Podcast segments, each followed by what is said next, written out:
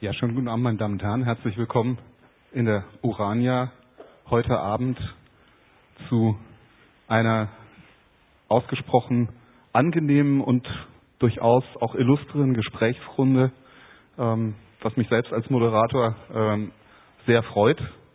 Mein Name ist Dr. Ingolf Ebel. Ich bin hier in der Urania unter anderem zuständig für die Fachgebiete Philosophie und Neurowissenschaften und mit einem Philosophen und einem Neurowissenschaftler äh, zusammen auf der Bühne zu sitzen und dann noch auch von solch hochrangiger Qualität äh, ist für mich schon eine ziemliche Herausforderung. Also ich mache das zwar auch schon seit 15 Jahren, aber ein bisschen nervös ist man immer. Ähm, ich hoffe, Sie sehen mir das nach. noch nicht. sehen Sie, die Hand zittert. Wir wollen doch nur spielen. wir wollen eben, wir wollen ja nur spielen, genau. Ja, Anlass der Veranstaltung ist natürlich dieses Buch von Christoph Quarch und Gerald Hüther zusammen geschrieben. Rettet das Spiel.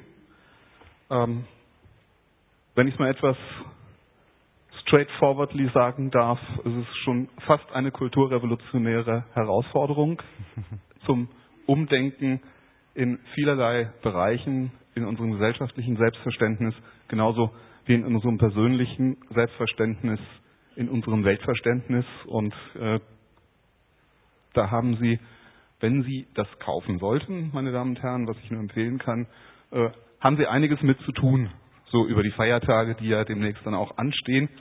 Ähm, wir werden uns bemühen, heute Abend Ihnen da schon mal das ein bisschen nahe zu bringen und ähm, dazu erzähle ich Ihnen jetzt kurz, wie es ablaufen wird. Äh, ich werde die beiden Herrschaften nur kurz vorstellen ähm, und mich dabei auch nicht besonders lange aufhalten. Ähm, die Namen sprechen jeweils auch schon für sich. Danach werden Herr Hüter und Herr Quarch beide uns allen einen kleinen Impuls geben in Bezug auf das, was uns heute Abend erwartet. Danach werden wir uns noch ein bisschen in spielerischer Art und Weise miteinander verständigen und ähm, Herr Quarch wird dann an einer bestimmten Stelle wird er vorher Sie auch mit einbeziehen, meine Damen und Herren. Ähm, können Sie schon mal mit rechnen. Locker bleiben. Und ähm, danach haben Sie natürlich auch noch ein bisschen Gelegenheit, Fragen zu stellen. Und nach der Veranstaltung äh, werden Herr Hüter und Herr Quarch dann draußen vor dem Saal auch noch ein bisschen für Gespräche zur Verfügung stehen. Und, meine Damen und Herren, damit wird dann auch der Abend irgendwann beendet sein. Äh, ich, ich sage es sozusagen schon im Vorfeld, ähm, weil es gibt ja viele auch Ungeduldige unter uns. Äh, Herr Quarch und Herr Hüter, die haben noch nicht, nicht so richtig heute Abend was gegessen. Von daher sollten Sie sie sozusagen auch nicht zu sehr bedrängen, weil Sie wissen, ähm, Hunger ist kein guter Gesellschafter und dann äh, kann es sein, dass Sie dann irgendwann mal nicht mehr so richtig die Lust haben auf das Gesellschaftsspiel. Na, das ist schon mal, ist schon mal wichtig. Viel Kalium ähm, bringt uns schon mal voran. Gerald Hutter zählt zu den bekanntesten Hirnforschern Deutschlands. Er befasst sich praktisch im Rahmen verschiedener Initiativen und Projekte mit neurobiologischer Präventionsforschung. Sie wissen, er schreibt Bücher, hält Vorträge und organisiert Kongresse und arbeitet auch als Berater für Politik und Unternehmen. Er ist häufiger Gesprächsgast im Rundfunk und Fernsehen und versteht sich als Wissensvermittler und Umsetzer in einer Person. Über seinen Studiengang und Weg als Wissenschaftler können Sie, glaube ich, alles auf seiner Homepage nachlesen, was nachzulesen ist. Ähm, was wichtig ist, er hat 2015 die Akademie für Potenzialentfaltung gegründet und hat auch die Leitung als Vorstand übernommen und ist seitdem vor allen Dingen in dieser Sache unterwegs.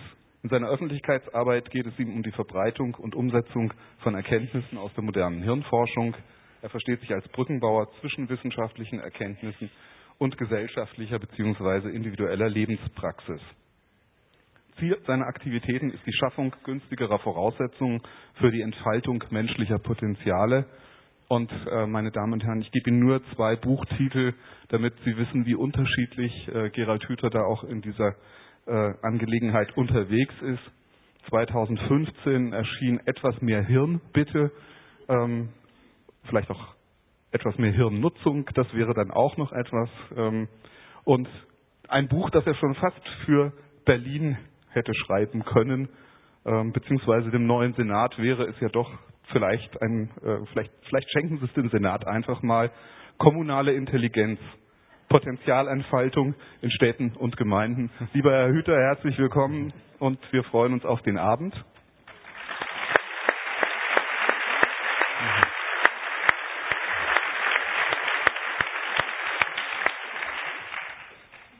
Christoph Quarch hat Philosophie, Theologie und Religionswissenschaften studiert in Tübingen, Heidelberg und Bielefeld. Er war Redakteur bei den evangelischen Kommentaren in Stuttgart, Chefredakteur vom Publikforum und Gründer und Herausgeber der Zeitschrift Wir Menschen im Wandel. Er hat umfangreiche publizistische Erfahrungen sammeln können und als er Studienleiter des Deutschen Evangelischen Kirchentags gewesen ist, hat er auch gelernt, mit komplexen Gruppen umzugehen, diese zu moderieren und Themen in bühnentaugliche Veranstaltungen umzusetzen. Ähm, da haben Sie eine Steilvorlage geliefert, also das muss man auch dazu sagen. Er ist als Autor, Reiseveranstalter, Seminarleiter und Keynote-Speaker tätig. Er berät ebenfalls Unternehmen und ist als Autor für Firmenpublikationen und Unternehmensphilosophie besonders unterwegs. Er ist natürlich auch Lehrbeauftragter an diversen Hochschulen. Es sind von ihm verschiedene Bücher erschienen, so um die 40. Zuletzt dieses hier, Rettet das Spiel, meine Damen und Herren und das große Ja und der kleine Alltagsphilosoph, um zwei zu erwähnen. Seine Philosophie entsteht in der Tradition der philosophischen Hermeneutik von Hans-Georg Gadamer. Ihm geht es um ein fundiertes Verständnis unseres Menschseins, um von dort Wegweisungen für ein gelingendes Leben zu gewinnen. Lieber Christoph Quarch, ebenfalls herzlich willkommen und herzlichen Dank, dass Sie hier sind. Und damit, meine Damen und Herren, danke. Danke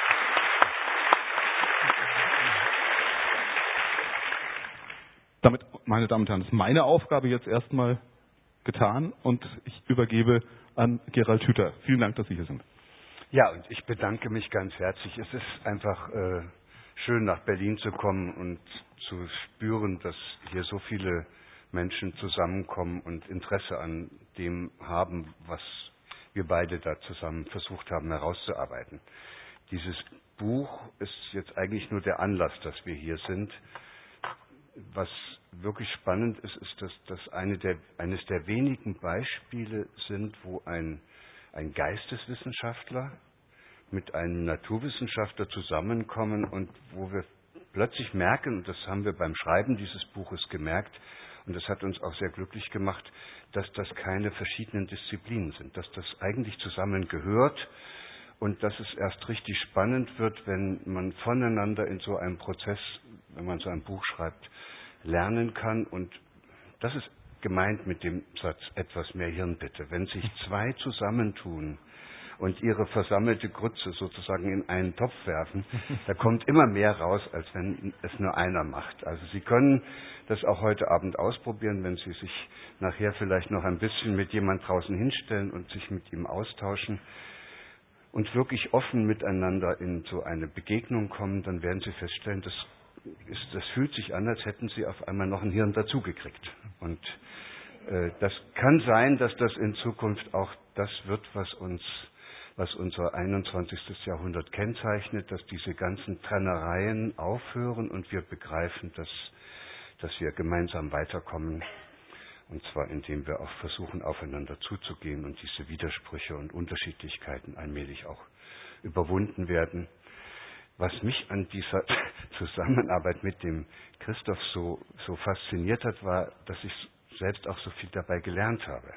Und eine Geschichte, ich er wird das vielleicht nachher gar nicht extra noch sagen, aber eines hat mich ganz besonders äh, begeistert. Es waren da, glaube ich, auch noch die Olympischen Spiele und und diese Olympischen Spiele sind ja sozusagen eine ganz besondere Form von Spiel, die sich dann bei den alten Griechen, die sind dort erfunden worden und dann haben wir sie wieder aufgegriffen und machen jetzt auch Olympische Spiele und dann kann man plötzlich, und das ist sehr spannend und das hat er mir gezeigt, dann kann man plötzlich das, was wir heute unter Olympischen Spielen, also diese sportlichen Wettkämpfe verstehen, mit dem vergleichen, was die alten Griechen darunter verstanden haben.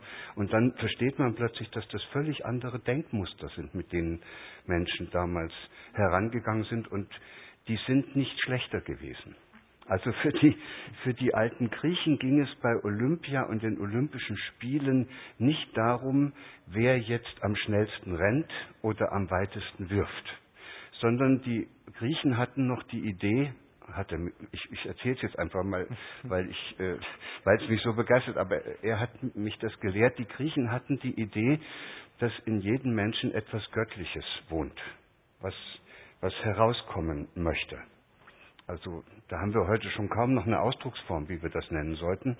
Und, und bei den Olympischen Spielen ging es darum, dass die Sportler, die da angetreten sind, versucht haben, zu, das umzusetzen. Und die Zuschauer haben da gesessen und haben dann nicht bewertet, wer am schnellsten gelaufen ist oder wer am weitesten geworfen hat, sondern die haben dann kundgetan, ihre Meinung, welcher von den angetretenen Wettkämpfern oder Mitspielern äh, derjenige war, bei dem in der Ausübung dieses Sports, in dem, in, dem, in dem, was er da gezeigt hat, das Göttliche auf die schönste Weise zum Ausdruck gekommen ist. Der Wahnsinn, ne?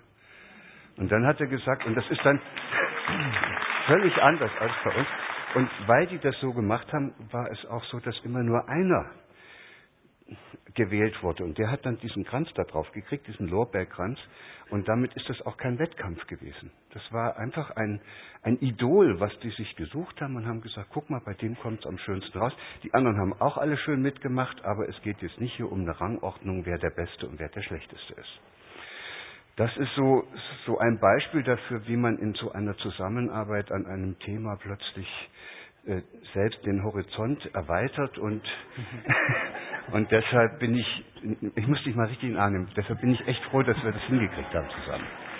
Finde ich auch. Und vielleicht ist es dir ja auch ein bisschen so Genau, gegangen. jetzt erzähle ich auch noch was, denn ich muss ja auch sagen, ich bin ganz glücklich, dass ähm, ich die Ehre und die Freude hatte, mit dem Gerald zusammen dieses Buch auszuarbeiten. Und ich habe mich offen gestanden irrsinnig gefreut, als er sagte, lass uns das zusammen machen, als ich mit der Idee zu ihm kam, ein Buch über das Thema Spiel zu schreiben. Und ich, ich hatte immer irgendwie diesen Satz von Schiller, der auch bei uns auf dem Buch steht, im Ohr, der Mensch ist überhaupt nur da, ganz Mensch, wo er spielt. Der Satz, der hat mich immer irgendwie gepackt.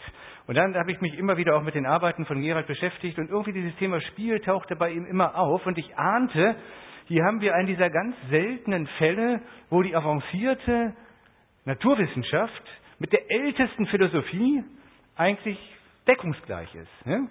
Er sagt auch, Spielen ist etwas, worin das menschliche Potenzial auf ganz besondere Weise zur Geltung gebracht werden kann. Und als er mir dann auch noch erklärte, dass unser Hirn, womit wir Philosophen es ja auch gelegentlich zu tun haben, wie wir alle wissen, dass dieses Hirn nicht etwa ein Gerät ist, das so nach Vorstellung unserer Computertechnologie daraufhin ausgerichtet ist, möglichst effizient und möglichst funktional bestimmte Strategien zu verfolgen und Projekte durchzuführen, sondern aus Hirn äh, physiologischer Sicht eigentlich nichts anderes ist als ein Spielgerät, ein Spielzeug, ein Spielorgan, da dachte ich mir, wow, was ist das für ein schöner Gedanke. Unser Gehirn, wir müssen uns gar nicht mit, unser, mit den Geräten der künstlichen Intelligenz messen, die jetzt überall gebaut werden, weil ich behaupte ja, können wir vielleicht noch drüber reden, Computer werden nie so gut spielen können wie Menschen, weil wir eben dieses Gehirn haben und darin eine ganz spezifische menschliche Fähigkeit haben, ein menschliches Organ, das zum Spielen gemacht worden ist. Wir sind da Mensch, wo wir spielen. Und dass das eben auch die Hirnforschung so bestätigt, fand ich super. Und deswegen freue ich mich, dass wir das jetzt irgendwie dann auch miteinander haben durchspielen können und ich in dem Gerald einen so wunderbaren Mitspieler gefunden habe. So, und jetzt bist du wieder dran. Und das sieht man, das, dann darf man das ja hier in Berlin auch mal sagen, das sieht man, dass dann am Ende doch wieder zusammen wächst, was zusammengehört. Ja. Meine Damen und Herren, es gibt eigentlich gar nicht so sehr viele wirklich äh, entscheidende Dinge, die man über das, was die Hirnforscher in den letzten 20 Jahren herausgefunden haben, wissen muss. Also das ist im Grunde genommen, wenn man es verstanden hat, ganz, ganz wenig. Das könnte man fast auf, auf eines reduzieren und auf einen Satz und der ist aber bedeutungsschwer. Und der eine Satz heißt, das Hirn des Menschen ist bis ins hohe Alter immer wieder umbaubar. Das heißt, wir sagen dann immer, der Mensch kann ein Leben, ein ganzes Leben lang lernen, das hört nie auf. Und das heißt, das Lernen ist ja das Knüpfen neuer Beziehungen und der Aufbau von neuen Verbindungen, sodass also dieser Prozess, dass im Hirn immer wieder neue Verschaltungsmuster aufgebaut werden, dass die erweitert werden, das Alte überschrieben werden durch neue.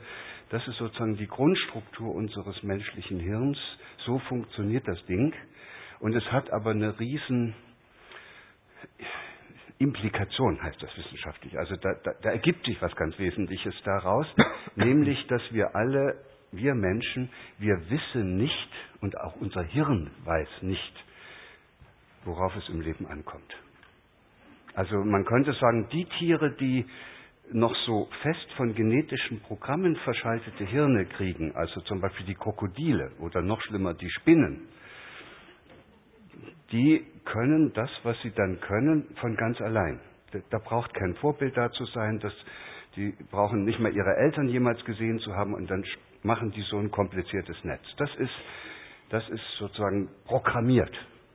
Da ist keine Freiheit da, die können das Netz auch nicht anders bauen und müssen immer dasselbe Netz bauen und deshalb sind auch viele ausgestorben. Wenn dann das Netz sich sozusagen dann doch nicht bewährt hat, dann haben sie damit auch nichts fangen können und übrig geblieben sind die, wo es einigermaßen gegangen ist. Und, und bei uns Menschen ist das nun anders. Wir haben ein Gehirn, was überhaupt nicht weiß, wie es geht, und wir müssen das alle erst im Laufe des Lebens lernen. Also, und wir können das natürlich nur lernen, indem wir allmählich im Laufe des Lebens bestimmte Vorstellungen davon entwickeln, wie das gehen könnte. Und diese Vorstellungen übernehmen dann die Rolle von den genetischen Programmen bei den Tieren. Also bei den Tieren werden die Hirne durch die genetischen Programme zusammengebaut und bei uns durch die im Laufe des Lebens erworbenen Erfahrungen die wir machen und den daraus abgeleiteten Vorstellungen. Und jetzt wird plötzlich etwas deutlich, nämlich kann man die Frage stellen, wo sind denn die Bereiche, wo Menschen die wichtigsten Erfahrungen machen, die dann auch im Hirn verankert werden. Und da können wir uns schon bei den lernfähigen Tieren umschauen. Es gibt ja auch Katzen, die viel lernen und Hunde und jeder Hunde- und Katzenbesitzer unter ihnen weiß, wie die lernen. Die lernen nicht, indem die Katzenmutter dem kleinen Katzenkind zeigt, wie das mit dem Mäusefangen geht. Also erst stillsitzen vorm Loch, dann noch eine Schautafel, wie die Maus aussieht. Und dann, so, also das ist, das ist nicht der Weg, wie, wie gelernt wird, sondern diese lernfähigen Tiere und natürlich unsere Kinder über alle Maßen lernen, indem sie es ausprobieren. Das ist das Kunststück. Die lernen es einfach durch Probieren. Und dieses Spiel ist eigentlich nichts weiter als der, der ständige Versuch, auszuprobieren, was geht. So, und dann können Sie das, wenn Sie sich erinnern, so ein kleines Baby mal beobachten, da probieren die erstmal aus, was mit dem Körper alles geht. Da wird der große Zeh in den Mund gesteckt und wenn man das dann später nicht mehr braucht, dann geht es wieder verloren. Aber das, was man von all diesen schon allein Bewegungsmustern, die man da spielerisch ausprobiert, wenn man so ein kleines Kind ist, was da hängen bleibt, das wird dann im Hirn in Form von Verschaltungen festgeschrieben, es wird gebahnt und es wird immer dann besonders heftig gebahnt, wenn man sich darüber freut, dass es so schön geklappt hat. Und wenn man sich häufig über etwas freut, was man so gut hingekriegt hat, dann entsteht da so eine richtige schöne Verknüpfung im Hirn. Und mit der kann man dann das ganze Leben lang alles Mögliche machen, zum Beispiel Fahrradfahren, auf Bäume klettern. Und so lernen die Kinder eigentlich auf eine völlig spielerische Weise, ohne dass sie von irgendjemand unterrichtet werden, allein dadurch, dass sie Raum bekommen, alles auszuprobieren, worauf es im Leben ankommt und was sie alles wissen müssen. Und wenn Sie sich das anschauen, dann erfolgt das, wenn wir sie nicht dabei hindern würden, das würde wahrscheinlich das ganze Leben lang nicht aufhören. Gibt keinen Grund für ein Kind mit diesem Spiel aufzuhören und wenn es bei Ihnen irgendwann passiert ist, dass Sie die Lust am Spielen verloren haben, dann lag es nicht an Ihrem Hirn, sondern dann lag es daran, dass Sie in Bedingungen gekommen sind, wo das Spiel nicht mehr so erwünscht war. und wo man ihnen natürlich dann auch gesagt hat, worauf es ankommt und wo man nicht mehr sich darauf verlassen hat, dass sie sich das Wissen spielerisch aneignen, sondern wo man also geglaubt hat, man müsse es ihnen beibringen. Und dann wird es von außen reingedrückt und da gibt es im Hirn so eine Grundregel, der von außen, wenn man von außen drückt, kommt von innen nichts mehr raus. Das heißt, äh, psychologisch heißt das, extrinsische Motivatoren, Belohnung und Bestrafungen zum Beispiel, führen dazu, dass die intrinsische Motivation verschwindet. Sie wird unterdrückt. Und am schönsten ist eben und am, am, wunderbarsten beobachtbar ist eben diese intrinsische Motivation bei Kindern, die ganz frei und unbekümmert und auch ohne Zweck spielen, um nur auszuprobieren, was alles geht. Also am Anfang habe ich gesagt, mit dem Körper. Das ist, das kann man wunderbar sehen, wie die sich selber da ausprobieren. Und so lernen sie dann diese ganzen Bewegungsmuster. Die lernen erstmal zu greifen, die lernen dann zu krabbeln, sich umzudrehen und am Ende lernen sie mit der gleichen spielerischen Leichtigkeit auf zwei Beinen zu gehen. Und, und alles ist Spiel, Laufen. Dann kommt später Fahrradfahren, Schwimmen dazu. Da muss nicht immer einer kommen, der das ihnen zeigt, sondern das wird ausprobiert. Und so haben sie dann allmählich ein inneres Bild entwickelt über das, was man alles mit seinem eigenen Körper machen kann. Und, das ist viel, viel mehr, als wir denken, was man mit dem eigenen Körper machen kann, weil es ja auch noch ganz viele Dinge gibt, die in unserer Kultur zum Beispiel nicht so eine große Rolle spielen. Also zum Beispiel auf Bäume klettern ist jetzt nicht mehr so ein Riesending. Aber aber können täten es die Kinder schon, wenn sie Gelegenheit dazu hätten. Und das würde ihnen auch nichts schaden, weil sie dann merken könnten, was das wieder für tolle Bewegungsmuster sind und was das auch für ein tolles Gefühl ist, wenn man auf so einen Bauch, Baum hochklettert. Blasrohrschießen ist auch sowas, was man ausprobieren kann, also oder Kirschkernweit spucken.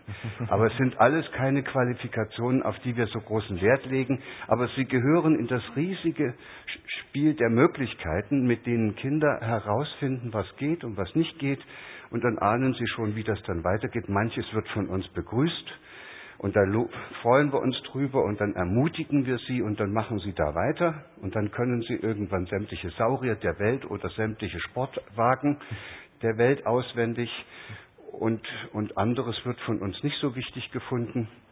Und das wird dann auch nicht weiterentwickelt. Und wenn man das nicht am Anfang des Lebens entwickelt hat, zum Beispiel das Klettern auf Bäume, dann bleibt man zeitlebens einer, der nicht gerne auf Bäume klettert, weil man weiß nicht richtig, wie es geht und man kriegt dann auch schnell Angst, traut sich nicht. Und je älter man wird, desto schwieriger wird diese ganze Geschichte. Aber es ginge. Man könnte auch mit 85 noch auf Bäume klettern, wenn es einem selbst ganz wichtig wäre. Wenn es unter die Haut gehen würde und wenn man damit, äh, wenn man damit auch vielleicht sich selbst beweisen wollte, was eigentlich alles noch möglich ist. Sehr schnell fangen die Kinder dann natürlich auch an, mit Gerätschaften herumzuspielen. Das wissen Sie auch alle, wer das einmal beobachtet hat, wie so ein kleiner Junge in der Küche bei der Mama das ganze Küchengeschirr nimmt und dann einen Hafen mit Schiffen daraus baut, der weiß, was man alles aus Küchen, Küchengeschirr machen kann. Auch das ist ein, ein spielerisches Ausprobieren dessen, was geht und auch hier eignen sich die Kinder Kenntnisse darüber an, was alles geht und was man alles machen kann. Und ich kann es an der Stelle schon sagen, Sie ahnen es ja, Fantasie ist etwas, was man nur unter solchen spielerischen Bedingungen entwickeln kann. Später heißt es dann Kreativität. Und für dieses Ausprobieren braucht es, wie wir das nennen, ein entspanntes Feld oder einen Raum, in dem gespielt werden darf. Und sobald Kinder in Bedingungen kommen, wo sie nicht mehr frei und unbekümmert vor sich hinspielen können, was sie wollen, am besten gemeinsam, altersgemischt, sondern wenn sie das Gefühl haben, dass sie unter Druck sind, dass sie jemand dabei beobachtet, dass ihnen jemand sagt, was sie spielen sollen, oder jemand beobachtet, wie gut sie spielen, weil der herausfinden will, was sie für eine Krankheit haben, dann ist aus mit dem Spiel. Dann ist das Spiel vorbei und dann spielt das Kind nicht mehr, sondern dann verhält es sich so, wie es sich unter diesen Bedingungen verhalten muss. Und dann lernt es eigentlich nicht mehr die Welt zu erkunden und seine Potenziale zu entfalten, sondern lernt es nur noch, sich so zu verhalten wie diejenigen, die es beobachten, die es zum Objekt ihrer Beobachtung, ihrer Bewertung, ihrer Vorstellungen und ihrer Fördermaßnahmen machen, was die da von ihnen erwarten, sodass also dann häufig das Spiel auch wieder schnell aufhört und dann ist auch die Potenzialentfaltung mehr oder weniger schon zu Ende. Noch einen großen Bereich gibt es, der uns allen besonders viel Spaß macht und wo es auch immer meistens ein bisschen lange dauert, bis man merkt, dass das auch eine Art von spielerischer Erkundung dessen ist, was sich alles so machen lässt. Und das ist diese, das Spiel mit den Personen. Also mit Mama spielen die Kinder gerne und probieren mal aus, wie weit man so gehen kann.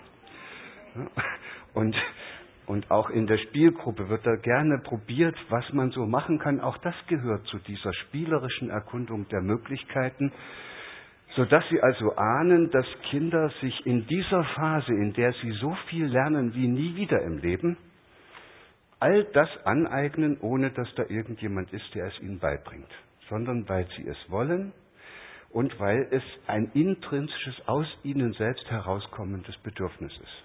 Und unter, nur da, daraus, aus diesem eigenen inneren Antrieb, wir nennen das ja auch manchmal Entdeckerfreude und Gestaltungslust, die sich dann im, auf eine spielerische Weise entfalten, nur dadurch gelingt es ihnen, dass das so wunderbar wirkt, dass sie sich innerhalb dieser ersten Lebensjahre so irrsinnig viel aneignen. Das ist ehrlich gesagt für uns alle das größte Wunder müsste das sein, was ein Kind in diesen ersten drei, vier Lebensjahren alles lernt. Das ist so unvorstellbar viel, dass es mit dem, was dann noch gelernt wird, wenn wir es in die Schule schicken oder auf die Universität und dann in die Altersuniversität und was es noch alles gibt, das ist alles relativ lächerlich, was da hinten noch kommt. Gemessen an diesem Riesenbatzen, der da als Grundlage gelernt wird, und zwar indem sie sich spielerisch, indem sie spielerisch ausprobieren, was alles geht. Und immer dann, wenn sie was gefunden haben, was passt, was irgendwie funktioniert, geht im Hirn das habe ich ja schon oft genug so schön beschrieben, diese sogenannte Düngergießkanne an. Es werden die neuroplastischen Botenstoffe ausgeschüttet. Es ist ein wahnsinnig tolles Gefühl, was dann ausgelöst wird, so ähnlich, weil diese neuroplastischen Botenstoffe so ähnlich wirken wie Kokain und Heroin zusammen, kriegen die fast einen rauschartigen Zustand, mhm. wenn das passiert. Und diese Botenstoffe tragen dazu bei, dass diese Nervenzellen, die man da jetzt spielerisch miteinander verknüpft hat, um irgendein Problem zu lösen, dass die nun auch immer fester miteinander verbunden werden, weil diese Botenstoffe die Nervenzellen in die Lage versetzen, nochmal neue Eiweiße abzuschreiben, die, man, die die Nervenzellen brauchen, um neue Fortsätze zu bilden, um bestehende Fortsätze noch besser miteinander zu verknüpfen um bestehende Netzwerke sozusagen zu erweitern und zu ergänzen, sodass also Kinder in ihrem Hirn eine angeborene Düngergießkanne haben, die immer dann angeht, wenn sie, wenn sie etwas richtig gut hinkriegen. Und am schönsten kriegen sie irgendwas gut hin, wenn sie spielen können.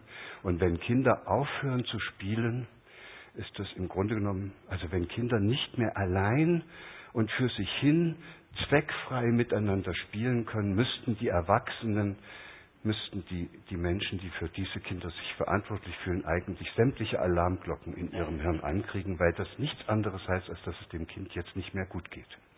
Kinder, denen es gut geht, spielen. Immer. Es sei denn, man bringt sie von einer Fördermaßnahme zur anderen. Dann können sie natürlich nicht mehr spielen, weil sie gar keine Zeit mehr dafür haben. So, und jetzt sind wir natürlich in unserer heutigen, und das gilt, das brauche ich jetzt nicht zu sagen, das menschliche Hirn ist leben, lebenslang in diesem, in diesem Modus, wo was Neues gelernt werden kann. Deshalb gilt das jetzt im Grunde genommen nicht nur für Kinder, sondern es gilt auch für, für Sie alle, wie Sie hier sitzen. Wenn es Ihnen gelänge, noch mal ein bisschen spielerischer die Dinge anzugehen, könnte es sein, dass Sie merken, was das für einen Spaß macht. Und dann könnte es auch sehr leicht passieren, dass Ihr Hirn noch mal Aussprossungen kriegt und sich, und sich da einiges nochmal auf eine neue Weise miteinander verbindet. Interessanterweise äh, ist das, was wir Kreativität nennen, genau das, was immer dann stattfindet, wenn man so spielerisch Lösungen findet. Es hat doch noch niemand irgendeine besondere kreative Leistung vollbracht, kurz vor der Deadline und am Schreibtisch. Und dann, wenn noch einer dahinter steht und sagt, es muss jetzt aber einen halben Tag fertig sein. Das funktioniert alles nicht die großen Entdeckungen und die großen Leistungen von einzelnen Personen im Lauf der Menschheitsgeschichte, wenn Sie sich diese Biografien nochmal anschauen von Einstein oder Watson Crick und wie sie alle heißen, die großen Entdeckungen sind den Leuten immer dann eingefallen, wenn sie wenn sie sozusagen raus waren aus dem Trott, wenn sie keinen Druck hatten, wenn sie nicht ein bestimmtes Ziel verfolgt haben, manchmal sogar, wenn sie schon aufgegeben hatten, das Problem überhaupt noch lösen zu können, dann ist es ihnen plötzlich gekommen. Und so arbeitet eben das Hirn, dass immer dann, wenn kein Druck ist, dann versuchen die Netzwerke förmlich selbst auch in einer spielerischen Weise die Verknüpfungen so herzustellen, dass das irgendwie zusammenpasst. Und manchmal kriegt man dann eben Dinge zusammen, die man im Zustand der fokussierten Aufmerksamkeit, wo man sich immer so furchtbar anstrengt, nicht zusammenkriegt. Wenn Sie sich furchtbar anstrengen, dann haben Sie im Hirn, wenn Sie sich das Hirn wie so einen Apothekerschrank vorstellen, ja, wo, kennen Sie noch diese alten Apothekerschränke, wo diese ganz vielen Schubfächer waren? Und so ist es im Hirn, sieht auch so ähnlich aus. Lauter Schubfächer, überall ist was anderes drin. Und wenn Sie, was, wenn Sie irgendwas jetzt ganz angestrengt machen, da brauchen Sie drei Schubfächer. Also zum Beispiel Autofahren oder sowas. Da ziehen Sie drei Schubfächer aus und packen das aus und nehmen das, was als Netzwerk in diesen drei Schubfächern ist. Mehr brauchen Sie nicht. Wenn Sie anfangen zu spielen, da gehen Ihnen alle Schubfächer auf. Da, da, können Sie plötzlich ja, ja, da sind Sie ja nicht mehr unter Druck, sondern da kann im Hirn alles aufgehen. Und dann passiert eben bisweilen das Wunder, dass da plötzlich in dem einen Schubfach was zutage kommt, ein Gedächtnisinhalt oder ein Wissensinhalt oder eine Erfahrung, die Sie früher mal gemacht haben, die war die ganze Zeit in der Schachtel ja, und jetzt kommt die raus und auf einmal merken Sie, wow, das passt ja mit dem zusammen. Und, und auf einmal entsteht was vollkommen Neues. Und so ist es uns auch gegangen. Er hatte dieses Philosophengehirn, ich mein Neurobiologengehirn.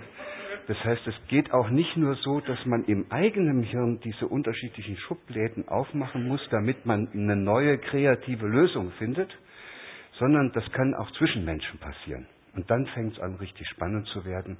Und dann beginnt das Spiel eigentlich erst richtig. Und auf diese Weise probieren Menschen eben auch aus, wie es miteinander geht und was man miteinander für Lösungen finden kann. Aber Menschen hören damit sofort auf, wenn sie unter Druck gesetzt werden. Wenn sie alle jetzt irgendein Ziel erreichen müssen, wenn sie irgendwas fertig machen müssen, wenn sie keine Zeit haben. Und dann hört das Spiel auf und dann wird es nur noch funktional. Ich habe da nichts dagegen. Ich finde das gut, dass wir das können, dass wir uns mal vorübergehend hinsetzen können, den Rest der Welt ausblenden können und nur noch auf das gucken, was wir jetzt also gerade machen wollen. Und dann sieht man eben nur noch dieses kleine, popelige Ding hier. Aber das kriegt man gut hin, was man da gerade so bauen will oder schreiben will oder machen will. Das ist also kein, kein Thema, dass wir das ab und zu mal machen könnten. Aber indem wir das die ganze Zeit tun, kriegen wir keine Gelegenheit mehr, uns auch noch mal anzuschauen, was es noch alles auf der Welt gibt. Und dann kriegen wir ein Hirn, das ist so ähnlich wie ein, wie ein Computer, mit dem man alles Mögliche, wie eine Maschine. Man, es funktioniert, es funktioniert und wenn man hier auf den Knopf drückt, kommt dort das raus und man kennt ja seine ganzen Aufgaben und dann macht man das alles. Und wenn wir jetzt uns anschauen, was in den letzten paar Jahren passiert ist, muss man sagen, unser gesamtes Leben wird jetzt alles das, was wir früher mal gedacht haben, was wir mit dem Hirn so Tolles können, kann längst von Computern übernommen werden. Das ist den meisten überhaupt noch nicht klar. Die vom Weltwirtschaftsgipfel haben ja im Januar gesagt, in 20 Jahren gibt es 80 Prozent dessen, was wir heute noch machen und die Tätigkeiten, die wir ausführen, die gibt es nicht mehr oder die werden von Rechnern übernommen, von Automaten oder Robotern. Und, und spätestens und, und diese Roboter und Automaten können ja jetzt schon fast alles, was wir mal gedacht haben, was für uns so toll ist. Ich sage gleich, was sie nicht können. Spielen können sie nicht. Ja, aber was sie können, ist, sie können sich was merken. Und zwar viel mehr als ich. Die können was lernen geht relativ schnell, dass so ein Roboter zum Beispiel so ein, mit so einem Sprachlernprogramm lernt, wie ich spreche und dann druckt er mir das immer gleich aus. Die können besser Schach spielen als Menschen. Die können sich besser im Raum orientieren. Schalten Sie Ihr Satellitensystem ein. So schnell finden Sie sich in Berlin nicht zurecht mit Ihrem eigenen Hirn. Das heißt, inzwischen ist so ziemlich alles, was wir mal gedacht haben, was uns als Menschen ausmacht, wenn es sich irgendwie in Algorithmen packen lässt, auch in Algorithmen verpackt und wird in den nächsten Jahren noch mehr in Algorithmen verpackt, sodass es allerhöchste Zeit wird für uns. Das ist auch einer der Gründe, weshalb wir dieses Buch geschrieben wird. Es wird allerhöchste Zeit, dass wir uns überlegen, was eigentlich das ist, was uns von diesen funktionalen Maschinen unterscheidet. Also die, wenn wir jetzt anfangen, genauso zu funktionieren wie die Maschinen, dann werden wir den Maschinen auch immer ähnlicher. Und deshalb Und deshalb äh, gucken wir jetzt noch mal ganz kurz in den letzten zwei Sätzen genauer hin. Und das, was Maschinen nicht können, sind zwei Dinge. Und das ist genau das, was im Spiel stattfindet. Maschinen können nichts wollen. Hm? Also die sind programmiert, die können nur etwas ausführen. Die können keinen eigenen Willen entwickeln sondern das ist etwas, was uns Menschen vorbehalten ist und das macht uns auch stark gegenüber den Maschinen, weil was immer ihnen erzählt wird, wie wir in den nächsten Jahren abhängig werden von den Maschinen, wir können im Gegensatz zu den Maschinen immer den Willen entwickeln, den Stecker rauszuziehen und wenn das nichts hilft, dann hauen wir mit dem Hammer oben drauf, dann hat sich's. Ich muss von keinem Computer oder von einem Gerät abhängig werden, weil wir Menschen einen eigenen Willen haben. Und das Zweite ist noch viel schöner und bringt uns jetzt ganz zum Spiel das ist der Umstand, dass wenn wir dann etwas wollen, dann können wir uns gemeinsam überlegen, wie wir das hinkriegen. Und das ist diese Co-Kreativität. Das ist das, was dann eigentlich uns erst zu Menschen macht, dass wir uns gemeinsam auf den Weg machen und gucken, wie es geht. Und natürlich kann es keiner wissen, wie es geht. Natürlich müssen wir das selber rausfinden. Und es gibt nur einen Weg, wie wir etwas rausfinden, was wir noch nicht wissen, und das ist, indem wir es ausprobieren. Und wie probieren wir es aus? Spielerisch. Das macht auch mehr Spaß. Nicht verbissen, nicht weil es einer gesagt hat, so musst du es machen, sondern weil man sagt, okay, ich versuche es mal so und dann versuche ich es mal so und dann gucke ich, was geht und so wie es gegangen ist, mache ich weiter. Sodass wir uns in Wirklichkeit unser ganzes Wissen über das Spielen sozusagen erwerben und es natürlich eine Schande ist, wenn dann wir selbst vergessen, wie wichtig dieses Spiel ist und das Spiel gewissermaßen den Ökonomen, den Wirtschaftsleuten überlassen und denen gestatten, etwas an uns zu verkaufen, was die Spiel bezeichnen. Das hat mit diesen Spielen, die wir meinen, gar nichts mehr zu tun. Das ist ja ein, ein, ein Spiel, das wird zu einem bestimmten Zweck erfunden und nicht damit Menschen ihre Potenziale entfalten, sondern damit jemand sein Geld damit verdient. Das wäre so ein bisschen der Rahmen, in den ich das Ganze gerne stellen würde, aus meiner Perspektive. Und es macht schon deutlich, dass wir da in einen Bereich vordringen, wo man sagen muss, eigentlich ist das jetzt gar nicht mehr Neurobiologie. Eigentlich ist das jetzt etwas, wo wir, weil wir jetzt etwas anfangen über das Hirn zu verstehen, auch begreifen, dass kein Mensch alleine in der Lage ist, diese wunderbaren optimalen Bedingungen herzustellen, die er bräuchte, damit er oder seine Kinder die in diesem tollen Hirn angelegten Potenziale entfalten kann. Und dann, da müssten wir uns eigentlich gemeinsam auf den Weg machen. Und der wichtigste Aspekt, der uns dabei leiten sollte, wäre der, dass wir aufpassen, dass uns keiner das Spiel kaputt macht. Dass uns keiner die Lust am Spielen raubt, weil das Spiel für alle Zeiten das ist, in dem Menschen sich als selbstwirksam erfahren. Da können sie was wollen und dann können sie probieren, wie es geht. Und auf diese Weise bleiben Menschen dann auch Menschen und werden nicht zu wunderbar funktionierenden, maschinenähnlichen Gebilden. Das können die Rechner alles besser. Und deshalb war ich so fasziniert über die Möglichkeit, mit Christoph Quarch gemeinsam ein Buch zu schreiben, mit dem wir auf eine unglaublich subversive Weise, ich sage es nochmal, auf eine unglaublich subversive Weise unsere gesamte gegenwärtigen Vorstellungen über das, worauf es im Leben ankommt, in Frage stellen. Es ist ein, im Grunde genommen ist es ein sehr revolutionäres Buch, weil es das in den Grundfesten erschüttert, was dieses ökonomische System, dem wir uns untergeordnet haben, äh, als Säulen trägt. Und ich bin davon überzeugt, wenn es uns gelänge, mit spielerischer Leichtigkeit diesen ökonomischen Zwängen zu begegnen, nicht immer, aber immer wieder und immer häufiger, dass wir dann auch aus dieser Funktionalisierung herauskämen. Und das bedeutet immer, dann hätten wir wieder mehr Spaß am Lernen. Und Lernen, so können heute die Biologen das auch viel besser beschreiben als vor 100 Jahren noch die Pädagogen. Lernen ist nicht etwas, was in der Schule stattfindet. Lernen ist auch nicht etwas, wofür man ein Hirn braucht und es ist auch noch nicht mal etwas, was nur Menschen können, sondern jedes Lebewesen kann lernen. Wenn ein Lebewesen, ob das nun eine, eine Hefezelle ist oder ein Pantoffeltierchen oder ein Polyp, wenn so ein Lebewesen nichts, sogar eine Pflanze, wenn die nichts mehr lernen können, sind sie tot.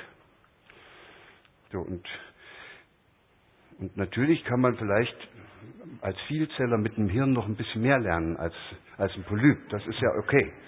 Aber auch soziale Systeme, also zum Beispiel eine Familie, oder, oder auch eine Organisation oder ein Unternehmen oder eine ganze Kommune, die können ja auch lernen. Wo ist denn da das Hirn,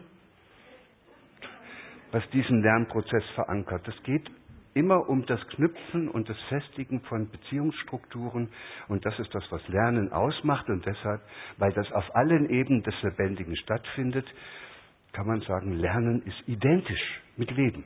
Und jetzt kommt der böse Satz, und jeder, der einem anderen Menschen die Lust am Lernen versaut, versaut ihm auch die Lust am Leben. Und ein Weg, und eine, eine Möglichkeit, auf eine ganz subversive Weise seine Lust am Lernen wiederzuentdecken und auch anderen diese Möglichkeit zu eröffnen, nochmal auf eine neue Weise Freude daran zu bekommen, wie man was lernen kann, ein Weg ist eben das Spiel. Und deshalb ist das so toll dass man das entdecken kann. So, das war meine kleine Einführung. Jetzt übergebe ich an Christoph und äh, guck mal, was er so erzählt. Ja. Vielen Dank. Danke, Gerald.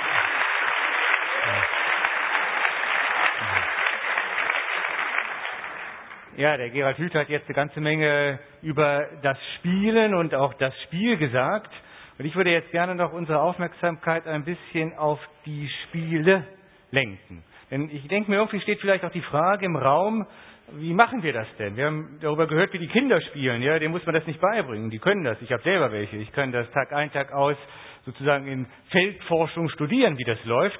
Aber wir Erwachsenen, wie wenn ich hier so richtig in die Runde gucke, heute Abend auch eher die, die Kernzielgruppe der Veranstaltung darstellen. Äh, wie machen wir das? Und dafür haben wir Spiele. Und was haben wir nicht alles für Spiele? Es ist ja auch unglaublich, wenn man sich das mal überlegt, unser deutsches Wort Spiel, was für ein unglaublich breites Spektrum von Menschen, menschlichen Tätigkeiten oder Praktiken damit abgedeckt sind. Das reicht ja vom Passionsspiel in Oberammergau bis zum Fußballspiel, vom Liebesspiel bis zum Kartenspiel. Also egal, wo wir hinschauen, es gibt unendlich viele Spiele. Und da fragt sich natürlich der Philosoph, das ist sozusagen unsere Deformation professionell, gibt es eigentlich irgendetwas, was diese vielen Spiele gemeinsam haben?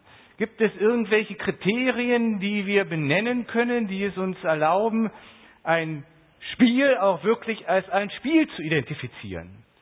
In der englischen Sprache ist es anders. Da gibt es Game und Play und da gibt es noch To Gamble, also Glücksspiele.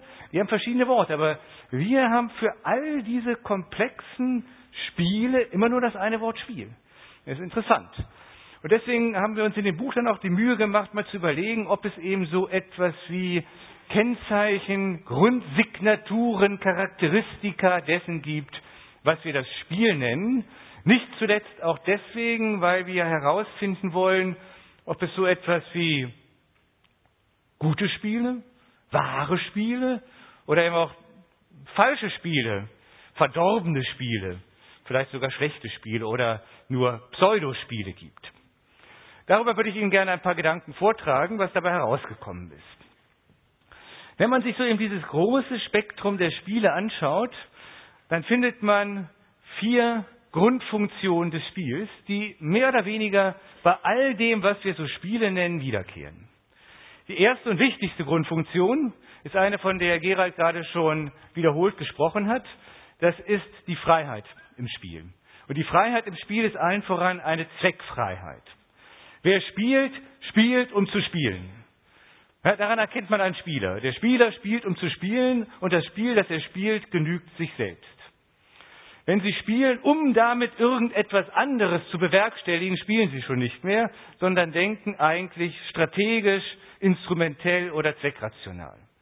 Ja, Beispiel aus meiner eigenen Praxis. Ich habe selber lange Zeit Fußball gespielt. Sieht man jetzt nicht mehr so, aber habe ich wirklich gemacht. Rechtes Mittelfeld TSV Hirschau, Kreisliga in Württemberg. Sie können Fußball spielen, um, wir haben schon darüber gesprochen, um zu gewinnen. Ja, und das gehört irgendwie dazu. Ja, also wenn Sie nicht gewinnen wollen beim Fußball, macht es erstens keinen Spaß und zweitens sind Sie für alle anderen Spielverderber. Ja, ist blöd, geht nicht. Ja, Sie, Sie müssen schon gewinnen wollen, sonst macht es keinen Spaß. Aber es ist was völlig anderes, ob Sie in dem Spiel gewinnen wollen oder ob Sie mit dem Spiel Gewinn machen wollen. Wenn Sie mit dem Spiel Gewinn machen wollen und im entscheidenden Elfmeter in der 89. Minute an die Siegprämie denken, dann geht der Elfer in die Karpaten, hinten links in die Stadionecke, weil Sie nicht mehr spielen können. Sie sind aus dem aus, dem, aus der Haltung des Spielers raus. Sie sind kein Homo Ludens mehr, wie der Philosoph sagt, sondern Homo economicus. Das Spiel ist aus. Ne? Also, äh, was ich sagen will, das Spiel muss frei sein von Zwecksetzungen, die irgendwas mit der Welt außerhalb des Spielgeschehens zu tun haben. Das ist das Schöne beim Spiel. Das Spiel genügt sich selbst. Wir spielen, um zu spielen. Das ist das erste Kennzeichen, die Freiheit des Spiels. Das zweite Kennzeichen des Spiels, da denkt man selten drüber nach, ist, und das hat was mit dieser Zweckfreiheit zu tun, wenn wir spielen, dann zeigt sich dabei etwas, was sich außerhalb des Spielgeschehens niemals zeigen würde. Das ist bei den unterschiedlichen Spielen kann das ganz was anderes sein. Ja? Das ist äh, bei einem Musikspiel zeigt sich halt an einem bestimmten Konzertabend die fünfte von Beethoven auf eine Art und Weise, wie sie sich vorher noch nie gezeigt hat. Bei den Olympischen Spielen zeigt sich, welcher Athlet der Kraft des Gottes Zeus am nächsten kommt. Beim Würfelspiel zeigt sich, wer am meisten Glück hat. Irgendwas zeigt sich immer, was sich nur innerhalb des Spielgeschehens zeigen würde. Das zweite Kennzeichen, das sich zeigen. Das dritte Kennzeichen ist, dass man nie genau weiß, was sich zeigt. Deswegen sind die Spiele spannend. Es ist immer ungewiss, wie es ausgeht. Man weiß es nie. Wüsste man, wie es ausgeht, wäre das Spiel nicht frei. Dann wären wir wie in einer Maschine, wo klar ist, es gibt das, was wir die Kausalität nennen, also Schritt A also zwingt Schritt B, Schritt B äh, zwingt Schritt C und es wäre sterbenslangweilig. Ein Spiel aber lebt davon, dass wir nicht wissen, was sich zeigt, wie es sich zeigt, wann es sich zeigt, aber wir dürfen immer davon ausgehen, irgendetwas zeigt sich. Und die vierte Komponente, die ist ganz wichtig, bei der waren wir gerade zuletzt, bei dem, was Gerald Hüther schon gesagt hat. Wir spielen immer miteinander. Wir müssen miteinander spielen, weil das Miteinander spielen gerade diese Ungewissheit des Ausgangs bedingt. Ja, jedes Spiel hat einen Mitspieler. Das kann, wie bei meiner Tochter Martha, ihr Lieblingsesel sein, mit dem sie spielt. Also es kann das Spielzeug sein. Es kann ein Mitspieler sein, mit dem ich zusammen etwas durchspiele. Es kann auch, wie in unserem Fall, können Sie das sein. Ja, es können auch die Zuschauer sein, mit denen ein Spieler ins Spielgeschehen eintritt. Aber immer ist das Spiel eine Bewegung, die hin und her geht. Deswegen spricht man im Übrigen ja auch vom Spiel der Wellen oder die Mücken spielen in der Luft. Es hat was mit einer Hin- und Herbewegung zu tun, mit einem Austausch, mit einer Konversation, mit einem Dialog. Also das sind die vier Grundfunktionen des Spiels. Das Spiel ist frei, es zeigt etwas, es ist ungewiss, beziehungsweise es ist spannend und es hat immer etwas von der Komponente des Miteinanderspielens. Spielen bringt Menschen zusammen, bringt Menschen ins Gespräch miteinander. Diese vier Grundstrukturen, die sind wie die Grammatik des Spielens. Und damit können wir uns jetzt an die Arbeit machen, so ein bisschen diese große Welt der von den Menschen praktizierten und erfundenen Spiele etwas näher zu untersuchen. Und wenn wir das machen, dann stellen wir fest, dass es verschiedene, ich nenne das ganz gerne verschiedene Spielweisen oder auch Spielfamilien gibt. Also Spieltypen, die voneinander zu unterscheiden sind und bei denen diese gerade genannten vier Grundstrukturen des Spielens auf unterschiedliche Weise jeweils durchgespielt werden. Was sind das für vier Grundfamilien des Spielens? Ich nenne sie gerade. Das erste sind die Glücksspiele, kennen wir alle. Das zweite sind die Schauspiele. Dazu gehören alle Formen von Bühnenspielen, also Theater, Musikspiele. Wir reden nicht zufällig, dass auch eine Musik gespielt wird oder ein Theaterstück oder eine Oper. Glücksspiele, Schauspiele, Geschicklichkeitsspiele. All das, sagen wir mal, was im Zirkus stattfindet. Der Zirkus ist ja der angestammte Ort für Geschicklichkeitsspiele. Geschicklichkeitsspiele. Und dann gibt es vielleicht die größte Familie, das sind die, die Wettkampfspiele. Die Wettspiele oder auch die Kampfspiele, die Wettkampfspiele, wo es irgendwie ums Gewinnen geht. Über die würde ich jetzt gerne noch ein bisschen mit Ihnen nachdenken. Und ich will das nicht nur theoretisch tun, sondern ich habe hier meine Spieltasche mitgebracht. Und da können wir das jetzt auch ein bisschen erproben. Und ich beginne mal mit den Glücksspielen. Ja, die Glücksspiele. Was habe ich da für die Glücksspiele? Das hier habe ich für die Glücksspiele. Die Glücksspiele. Die Glücksspiele, der angestammte Ort des Glücksspiels, der ursprüngliche Ort des Glücksspiels übrigens ist das Orakel.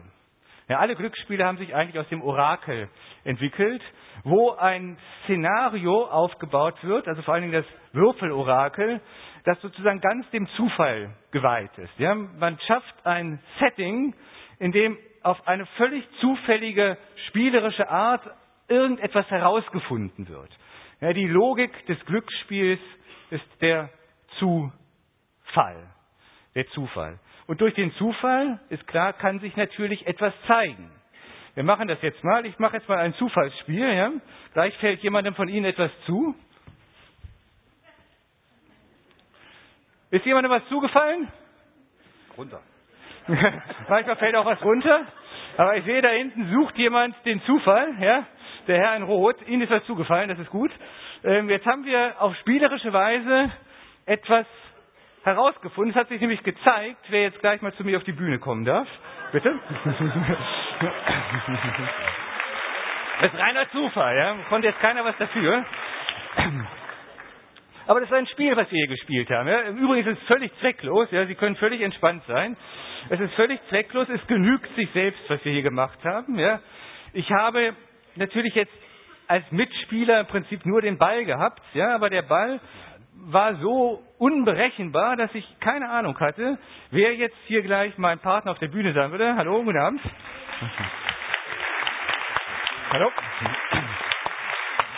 Ähm, ich will gleich mit Ihnen spielen, aber ich sage gerade noch zwei Sätze zum Glücksspiel. Also Sie haben gesehen, ähm, der, der Ball als ein Spielzeug, das ein bisschen so unbeherrschbar, unberechenbar ist, war mein Mitspieler. Dabei hat sich gezeigt, wer jetzt hier vorne auf der Bühne steht. Herzlich willkommen nochmal. Ähm, und das Ganze war ein, ein freies, zweckfreies Geschehen. Das ist das, was ein Glücksspiel charakteristischerweise auszeichnet. Es zeigt, wenn Sie so wollen, wem das Glück heute hold ist. Ob das nun das Glück war, weiß ich nicht. Aber wem das, wem das Schicksal heute eine besondere Erfahrung ähm, erlauben wollte. Und das sind Sie. Herzlich willkommen. Ich will Ihnen nur sagen, das war kein Zufall. Es war kein Zufall? Denn ich bin seit 40 Jahren Spieler. Äh, wunderbar, dann sind Sie genau richtig. denn ich möchte jetzt gerne mit Ihnen die zweite Spielfamilie mir genauer anschauen. Und die zweite Spielfamilie, das ist die, Spiel, die, die, die Spielfamilie des Schauspiels. So, ich habe jetzt hier einen Mitspieler. Ja, das ist der Gary. Hallo, ich bin der Gary. Und ähm, der Gary ist ein bekannter Hirnforscher. Hallo! Und ähm, er hat sich dadurch ausgezeichnet, dass er ein sehr spielerischer Mensch ist. Bin ich. Und ähm, Sie haben jetzt die Möglichkeit, mit, mit Gary ins Gespräch zu kommen. Ja? Und ähm, ich bitte Sie dafür mal eine passende Figur auszusuchen. Okay. Also, meinem Kollegen und Freund zeige ich mal das Krokodil, denn wir beide spielen auf einem Archäologiespielplatz und da ist das Krokodil der große, der große Mitspieler. Der große Mitspieler, okay. Äh, ich nehme mal gerade das Mikro. Dann können Sie gerade ähm, das Krokodil schon mal spieltauglich machen, ja? Und wir spielen jetzt, äh, wir spielen heute so ähm, Veranstaltungen in der Urania. Ähm, ja. Hier ist unser, äh, unser Moderator. Guten Abend, Moderator. Guten Abend. Ich bin Kroko. Ha, Kroko, äh, ja. freut mich sehr. Und das hier ist der Gary. Guten Abend nochmal. Und äh, Kroko darf jetzt den Gary was fragen. Ja, also lieber Gary. Mhm. Bin ganz aufmerksam. Ich bin richtig verblüfft äh, über hier, äh, mit dem Ball beworfen zu werden. Äh, mhm. Ich bin ein bisschen auch aufgeregt. Ja, mhm. was soll ich dich fragen? Ich bin äh, all das, was jetzt bisher von Ihnen beiden hier mitgeteilt wurde, das ist so Wasser auf meine Mühle. Hm, Wasser auf die Mühle. Auf die, oder Wasser auf meinen Nil, oder was? Äh, ja, ja, ja. Äh, ein Krokodil sollte ja nicht unbedingt in die Mühle kommen, Nein, ich. Äh, ich habe jetzt das Krokodil im Moment verlassen, habe von dir gesprochen. okay, okay, aber wir wollten ja äh, das mit dem Krokodil durchspielen. Ja, ja. Ja, was ist da noch zu sagen? Äh, darf ich mal das Krokodil was fragen? Ja, bitte. Äh, was, was spielen Krokodile eigentlich gerne? Ach, die spielen Planschen. Planschen? Ja, das ist super fürs Gehirn. Tauchen. Tauchen, ähm, auch gut, ja. Und die sich in die Sonne legen? Oh, das ist auch mein Lieblingsspiel. Und von äh, leckeren Braten träumen. Hm, Ich wollte ja eigentlich Vegetarier werden, aber ich finde das gut. Ich finde das gut. Also Kroko, ich danke für diese Antwort. Es war mir eine Freude, Sie heute hier auf unserer Bühne begrüßen zu dürfen und ähm, wünsche Ihnen noch viele planschige Spiele. Ich danke schön. Ja, sehr gerne, sehr gerne. Applaus für Kroko.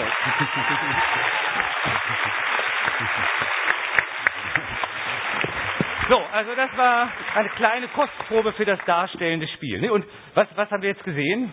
Wir haben etwas gesehen, was Sie, das verspreche ich Ihnen, never ever jemals an einem anderen Ort zu einer anderen Zeit als auf diesem Spielplatz hier zu sehen bekommen hätten. Ja? Sie haben etwas über die Spielwelt von Krokodilen erfahren. Ist das nicht sensationell? Da sieht man, was der Gerald Hüther von meinte, als er sagte, Kreativität. Ja? Kreativität ist das, was im Spiel geschieht. Und es geschieht eben deswegen, weil wir hier etwas gemacht haben, was vollkommen zwecklos war. Unter ökonomischen Gesichtspunkten weder effizient, noch rentabel, noch produktiv, noch funktional, noch profitabel. Aber es war wunderschön. Und es war total sinnvoll, ja? weil es so schön war. Und das eben, weil wir ein improvisiertes Schauspiel gemacht haben. Wir haben einfach uns in Rollen hineingedacht und haben das durchgespielt. Und dafür braucht es jetzt natürlich den Mitspieler. Und ähm, hier sehen wir also, Spielen findet zwischen Mitspielern statt. Es können übrigens auch manchmal Gegenspieler sein, aber es sind in der Regel Mitspieler. Auch Gegenspieler sind Mitspieler. Es zeigt etwas Unberechenbares und es ist ein völlig freies Geschehen. Nicht viel anders ist es bei der dritten Spielfamilie, die ich jetzt gerne vorstellen möchte. Und das ist, das ist, das ist, das ist, das ist das Geschicklichkeitsspiel. Geschicklichkeitsspiel. Ne? Ähm, der angestammte Ort des Schauspiels ist die Bühne. Der angestammte Ort des Geschicklichkeitsspiels, ich sagte es schon, ist der Zirkus. Ja, und auch beim Geschicklichkeitsspiel kann ich jetzt natürlich hier so machen, ja, ähm, da zeigt sich etwas, nämlich ob ich irgendwie jonglieren kann. Ja, ob ich das kann. Ne? Das zeigt sich dabei. Das ist wie das kleine Kind, was ausprobiert, ähm, was geht, ja, was ist möglich. Und die, die fortgesetzte Form davon ist das Geschicklichkeitsspiel. Ich bin natürlich ein totaler Anfänger. Ich hätte jetzt hier einen Jongleur haben können oder einen Akrobat oder es gibt ja tolle Geschicklichkeitsspiele. Es gibt physische Geschicklichkeitsspiele, es gibt auch geistige Geschicklichkeitsspiele, wie Quizspiele oder Sudoku, ja, sind auch Varianten von Geschicklichkeitsspielen. Immer geht es darum herauszufinden, wie du gesagt hast, was geht, ja, was kann ich, was ist möglich. Und es ist ja teilweise unfassbar, was, was Menschen im Zirkus bei solchen Spielstätten an Geschicklichkeit präsentieren können. Das ist schon ganz schön, wenn man das alleine macht. Besser ist noch, wenn man es zu zweit macht. Wir machen wieder ein Glücksspiel. Wer fängt den Frisbee? Ducken zählt nicht. Bitte kommen Sie mal nach vorne.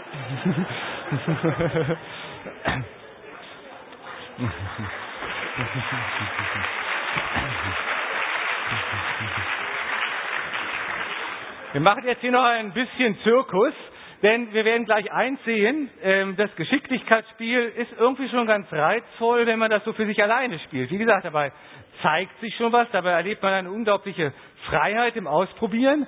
Aber noch besser wird es, wenn man dafür einen Mitspieler hat. Und den haben wir jetzt hier. Hallo, guten Abend.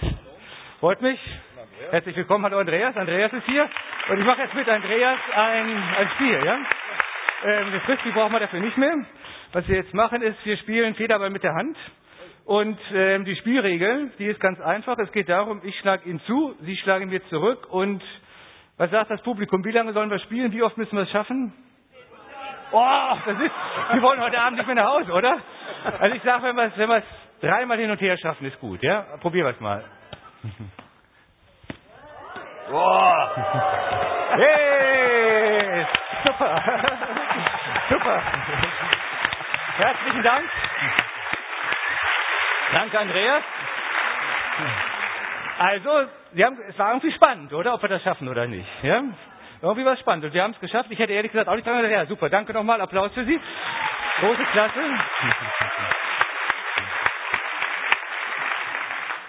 Danke, Andreas. War super, war super. ja, ähm, also es, es, wird, es wird reizvoller dadurch, ja, es wird spannender, es, es baut sich eine Verbindung auf, es ist noch mehr Potenzialentfaltung möglich, wir sind lebendiger, wenn wir das miteinander spielen.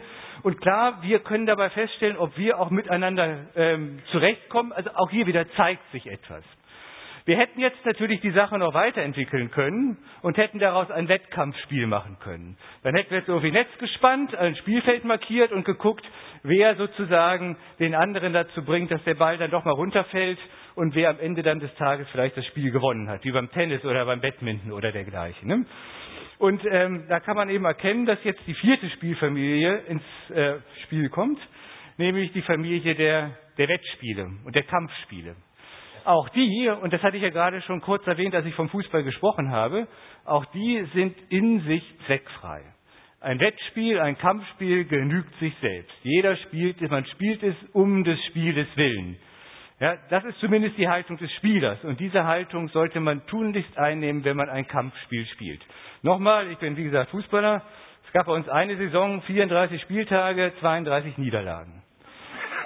Wenn es mir nur darum gegangen wäre, immer zu gewinnen, wäre ich nicht Sonntagmorgens um neun aufgestanden und hätte bei Schneeregen auf dem Acker bei Wendelsheim Fußball gespielt.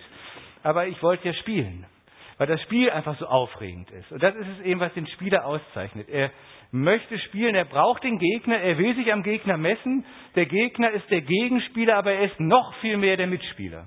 Das muss man als Spieler verstehen, weil ohne meinen Gegner kann ich dieses schöne Spiel nicht spielen. Ich brauche ihn als meinen Mitspieler. Und klar, auch bei dem Spiel zeigt sich am Ende, wer heute an diesem Tag der Bessere war. Und es zeigt sich bei den Wettspielen übrigens noch sehr viel mehr. Denken Sie mal an Mensch, ärgere dich nicht. Ist auch ein Wettkampfspiel, was sich da alles zeigt, um Gottes Willen. Da zeigen sich Abgründe der menschlichen Seele, die sich da auftun. Oder Monopoly. Da wird der Philosoph zum Kapitalisten. Ja? Also das ist toll, ja. Das ist auch eine Variante von Potenzialentfaltung. Da können wir auch Dinge ausprobieren, die wir im normalen Alltag eben niemals von uns preisgeben würden.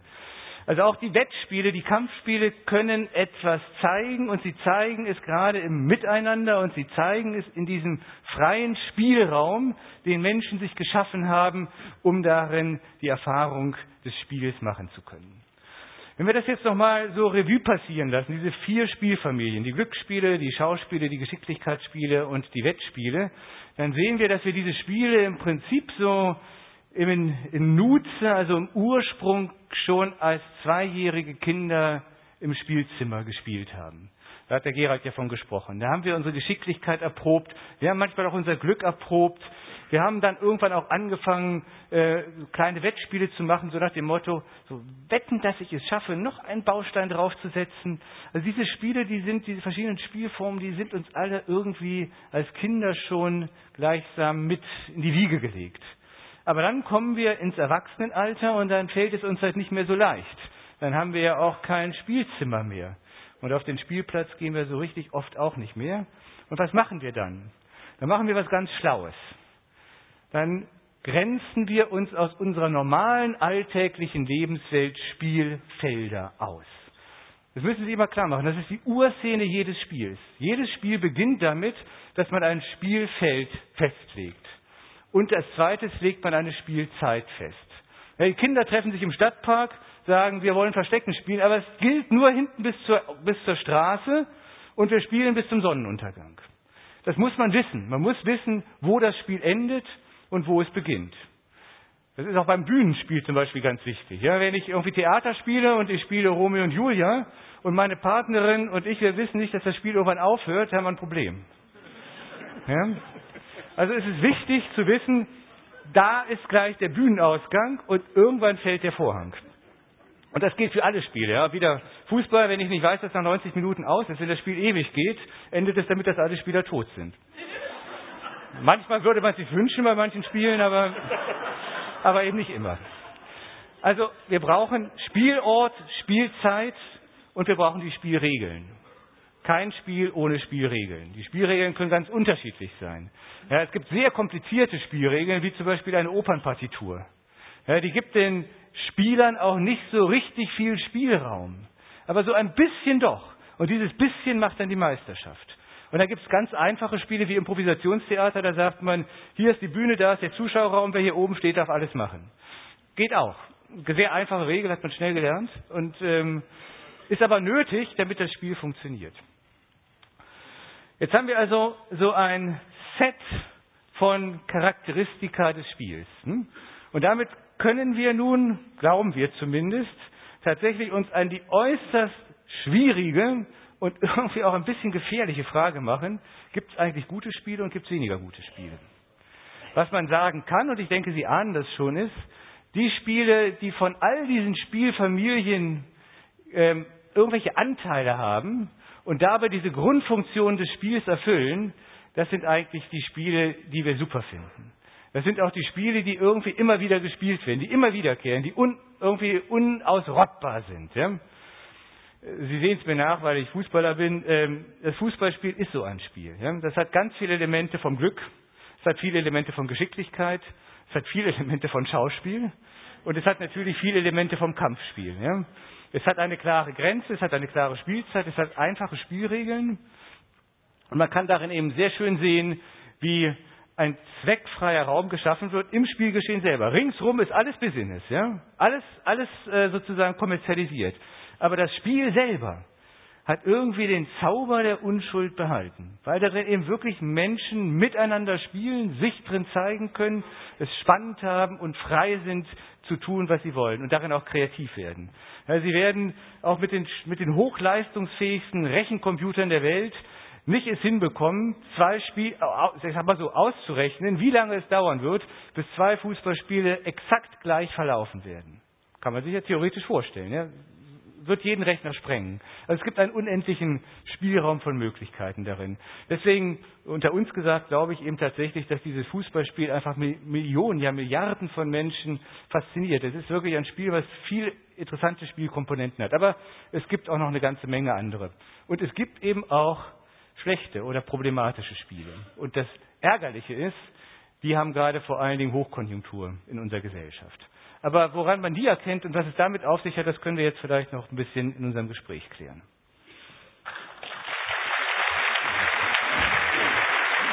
Danke.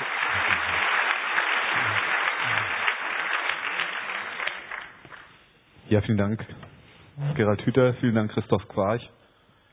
Das, was wir jetzt machen, wird ein ganz einfaches Spiel sein von meiner Seite. Ähm, ich werde nämlich versuchen, so wenig wie möglich zu reden. Das ist auch eine schöne Spielregel. Das ist eine wunderbare Spielregel.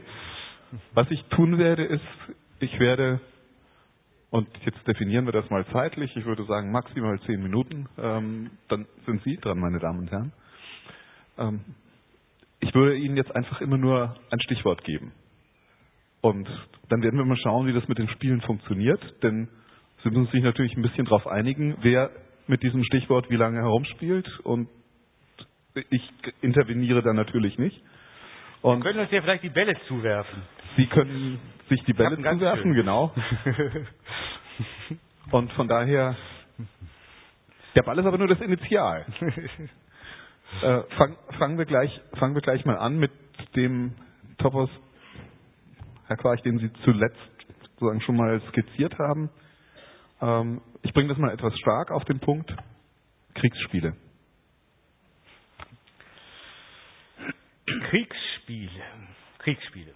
Okay, weiß ich jetzt natürlich nicht genau, was ich meine, was Sie meinen, ähm, aber ich sage mal, was, was, mir dazu einfällt. Ähm, ich hatte als 14-Jähriger eine wahnsinnige Panzersammlung. Ja, ähm, ich habe ich hab mit äh, irgendwie so mit so kleinen Soldaten gespielt. Ich fand das irgendwie fand das irgendwie gut. Ja? Ich habe dann Wehrdienst verweigert und äh, Zivildienst geleistet by the way. Ja?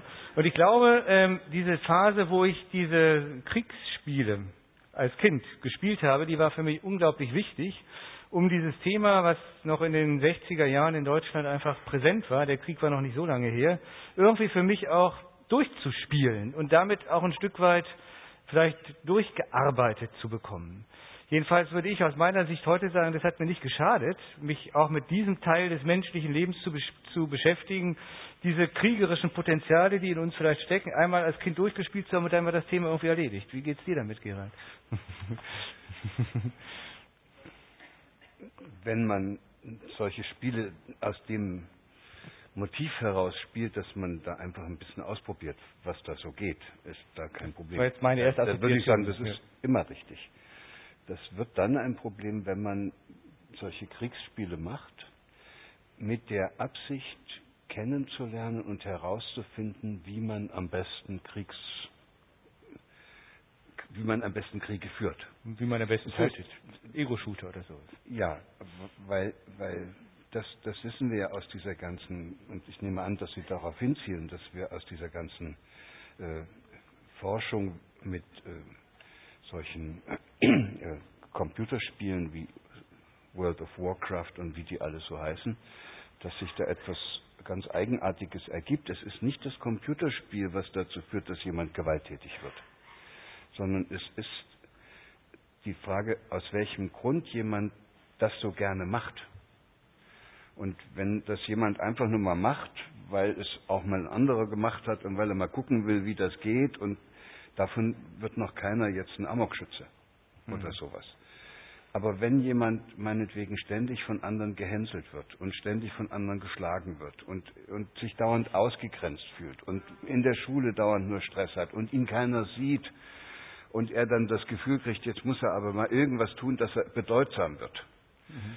Und dann zu solchen Spielen greift und sich auf diese Weise Bedeutung verschafft in einer virtuellen Welt, dann hat das überhaupt nichts mehr mit Spiel zu tun, weil jetzt wird ein Zweck verfolgt. Und der Zweck heißt, ich übe mit Hilfe dieser Spiele, wie ich meine gebrochene, mein gebrochenes Selbstwertgefühl wenigstens in der virtuellen Welt wieder aufrichten kann. Da sind wir mhm. eigentlich mit dieser, wie du das jetzt auch so hübsch dargestellt hast, mit dieser, mit dieser Bewertung, wann ein Spiel noch ein Spiel ist und wann es keins mehr ist, ziemlich, ziemlich gut, weil da kann man sagen, wenn Spiele benutzt werden, um affektive Zustände zu regulieren, dann ist das kein Spiel mehr, sondern da benutzt man das wie eine Droge. Hm. Und ich fürchte, dass viele der Spiele,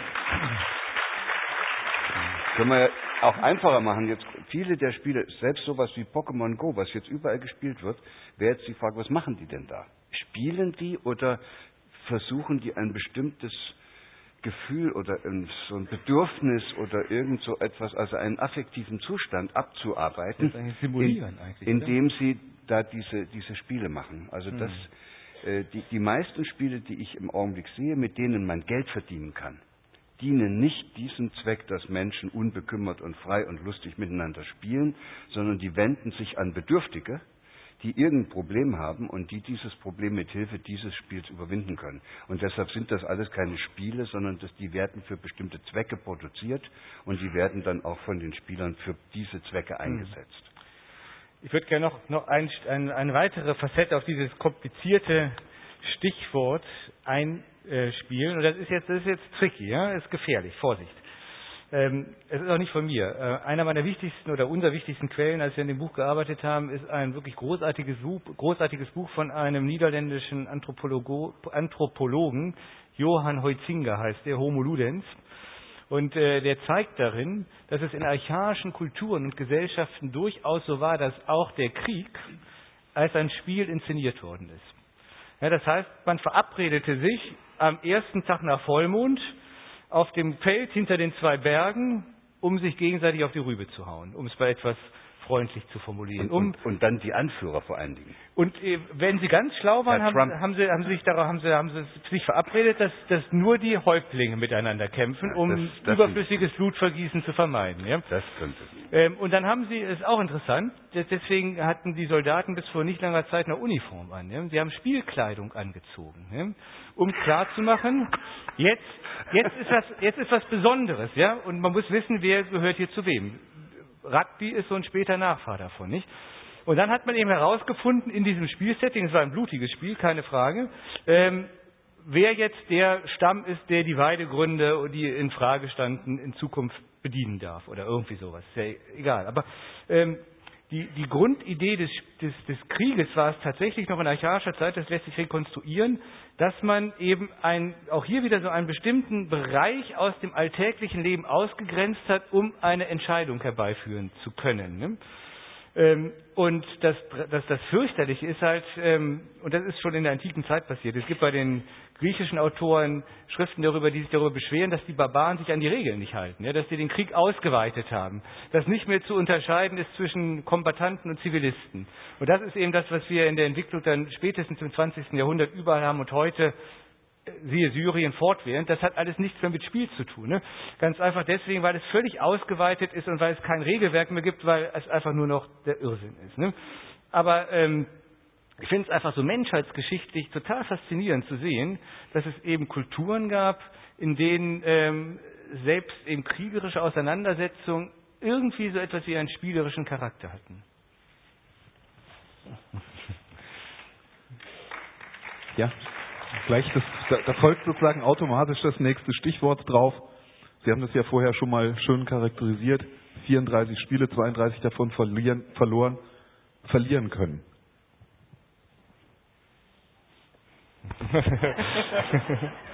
Wusste ich, dass ich den jetzt kriege. Ich mal, ich werde immer wieder gefragt, das Buch ist ein interessantes Buch. Das, ich hatte so eins noch nie verfasst, deshalb finde ich das auch spannend. Das wird ja vom Verlag so an äh, Journalisten verschickt und das wird mit allen Büchern so gemacht. Die verschicken das an Journalisten und bei den anderen Büchern normalerweise meldet sich kaum einer von den Journalisten. Das ist ein Brenner. Also ich, das, das läuft wie verrückt. Da kommen immer wieder Journalisten und sagen, wir würden gerne jetzt mit Ihnen mal über das Buch reden. Das führt nicht dazu, dass es sich besonders gut verkauft, aber wir machen da viele Interviews. Und dann werde ich dann immer dieses, diese furchtbare Frage, und welches ist Ihr Lieblingsspiel? Und dann, und dann sage ich, Mensch, ärger dich nicht. und, und am Anfang habe ich das gesagt, weil mir nichts Richtiges einfällt oder sowas. Und jetzt werde ich mir immer mehr darüber im Klaren, warum ich das sage. Ich habe mit Hilfe von Mensch, ärger dich nicht als Kind gelernt, verlieren zu können. Wahnsinn. Und das lernt man immer wieder. Und das ist toll, dass man das lernt. Und deshalb ist auch hier wieder selbst so ein komisches Spiel, was auf den ersten Blick ein Würfelspiel und ein Wettkampfspiel ist, ist in Wirklichkeit ein Spiel, in dem man auf eine spielerische Weise ausprobiert, wie man selbst auf Glück und Unglück im Spiel reagiert. Und man kann auch noch gucken, wie die anderen reagieren und kann auf diese Weise lernen, mit Glück und Unglück in Lebenssituationen umzugehen. Also, also wie, wo will man das jemals in der Schule lernen? In welchem Unterrichtsfach? Mhm. Und das Spiel bringt es ganz allein an den Tag und also jetzt merke ich ja plötzlich, dass ich selbst nun erst anfange zu begreifen, was das Tolle an Mensch Akadin ist. und, und noch was. Ja. Es wird ja immer schlimmer, weil es gab noch nie eine Zeit, wo ich mich so viel geärgert habe wie heute.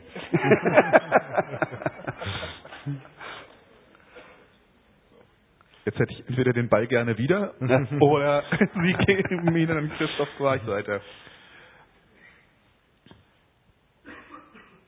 Nächstes Stichwort. Ich schaue jetzt so ein bisschen, ob ich in der Zeit bleibe. Ähm, Charme des Improvisierens der Charme des Improvisierens. Also, der ist groß. Improvisationsspiele sind ähm, ziemlich meine Lieblingsspiele geworden inzwischen, weil sie einem einfach so unglaubliche Freiräume lassen. Ähm, also ich hatte ja vorhin über die darstellenden Spiele gesprochen. Ne? Und äh, darstellende Spiele sind, wie gesagt, im Prinzip alles, was man irgendwie auf die Bühne bringen kann.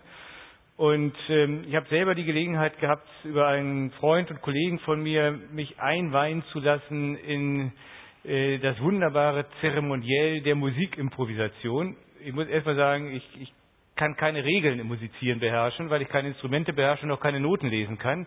Deswegen bin ich für komplexere Musikspiele völlig ungeeignet.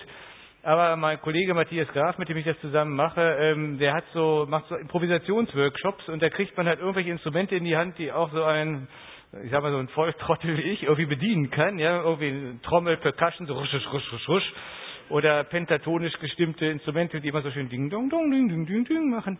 Und ähm, und da kann man dann miteinander spielen und es kommt immer irgendwie was Unfassbares dabei raus, was niemand irgendwie erwarten konnte, was es auch nie wieder geben wird, aber was in dem Augenblick geboren wird und wo das, wovon Gerard äh, so viel gesprochen hat, dieses dieses unglaubliche kreative Potenzial, was in einem Spiel, was einem Spiel innewohnt, eigentlich wie ein Feuerwerk explodieren kann. Das ist, äh, ist einfach großartig.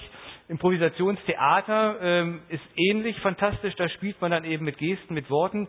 Ist etwas anspruchsvoller nach meinem Dafürhalten. Aber diese Art äh, im improvisierenden Spiel, in einem ganz einfachen Regelwerk, sich zeigen zu können, Dinge ausprobieren zu können, etwas durchzuspielen im Zusammenspiel mit anderen, es macht wahnsinnig Spaß. Und wenn Sie je Gelegenheit haben, sowas zu tun, machen Sie es. Ähm, es ist ein, ein, eines der wirklich für mich, ähm, ja, wie soll ich sagen, der, das, das, das Lebendigkeitspotenzial entfaltendsten Erwachsenenspiele. Bist du nochmal oder? Dann. So, der Ball geht jetzt an Sie beide. Das heißt, wer, wer auch, wer auch immer ihn, ich werfe ihn in die Mitte, wer ihn zuerst fängt, darf zuerst. Okay. Ich hoffe, Sie haben eine fiese Frage für ihn. Stichwort Eltern und Großeltern. Ah, das ist so schön. Das ist so schön, weil ich selbst äh, Großvater auch schon bin. Okay, du machst den Großelternteil, ich mach den Elternteil. Okay. Aber ich kann den Großelternteil nur gut herausarbeiten, indem ich das Leid beschreibe, das ich noch hatte, als ich älter war. Also als ich noch nur Vater war. Das ist einfach, man wird dieses Problem ja nicht los, dass man letztlich für diese Kinder so verantwortlich ist. Und dann ständig hat man da im Kopf, was man da jetzt alles machen muss und worauf man aufpassen muss und dass ihnen nichts passiert. Und, und dass man denen keine Süßigkeiten geben darf und Fernsehen auch nicht und alles. Furchtbar. Und jetzt bin ich Großvater. Lehnt sich mal zurück. Jetzt bin ich Großvater und, und entdecke mit meinem Enkelsohn die spielerische Leichtigkeit des Seins. Also, und das ist so beeindruckend, diesen Kleinen dazu zu gucken, wie die das können. Und ich kann mir sogar vorstellen, dass die Eltern gar nicht diese ganzen Kleinigkeiten entdecken, die da in diesem Spiel stattfinden. Ich will mal ein Spiel beschreiben, was mein, unsere Tochter mit dem kleinen Enkelsohn spielt und wo ich gedacht habe, mein Gott, wie soll denn das jemals in der Kinderkrippe stattfinden? Da ist der dann eben, krabbelt er so rum und ist jetzt so ungefähr ein Jahr, fängt an zu sprechen. Und dann sagt er, Lululu. Und dann sagt meine Tochter, ja, Erik, Lokomotive. und, das, und, und das wird jetzt aber ein Spiel mit den beiden, weil jetzt sagt er Lulululu. So. Und dann geht das, eine Viertelstunde geht das hin und her und die spielen an dem Wort herum und nach einer Viertelstunde kann der Lokomotive sagen. Und, und, und in einem, und ich kann mir dann vorstellen, also das wäre mir ja auch fast so gegangen, das ist wieder der Nachteil der Großeltern und auch der Nachteil all dieser Erzieherinnen. So sehr die das auch wollen, das geht nicht. Also ich muss das Kind so genau kennen. Ich muss, ich muss so bei ihm gewesen sein, dass ich Lululu verstehe was das heißen soll. Und deshalb entdecken Kinder praktisch über diese enge Bindung an so einen Elternteil, äh, dass sie selbst in der Lage sind, spielerisch etwas auszuprobieren mit der Zunge und dem ganzen Ding, das ist ja alles nicht so leicht. Und dann kriegen sie die Rückmeldung von der Mutter, dass es auch verstanden worden ist. Hm. Ich, das kann man sich gar nicht vorstellen, was das für ein Gefühl sein muss. Stellen Sie sich vor, Sie sagen Ihr erstes Wort und dann versteht Sie jemand.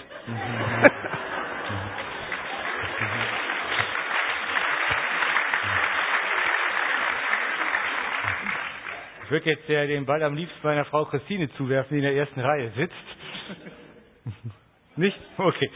Ähm, denn es gibt ja von, von, dem, von dem wunderbaren ähm, ja, Dichter, würde ich eigentlich sagen, Robert Gern hat dieses schöne Wort, die schärfsten Kritiker der Elche waren früher selber welche. Und ähm, damit will ich Folgendes sagen, wer ein Buch über das Spiel schreibt, äh, bekennt damit auf subtile Weise, welches Problem er hat, nämlich dass er zu wenig spielt. Und das ist mir auch, ähm, würde ich sagen, lange so gegangen. Aber jetzt kommen bei mir die Kinder ins Spiel.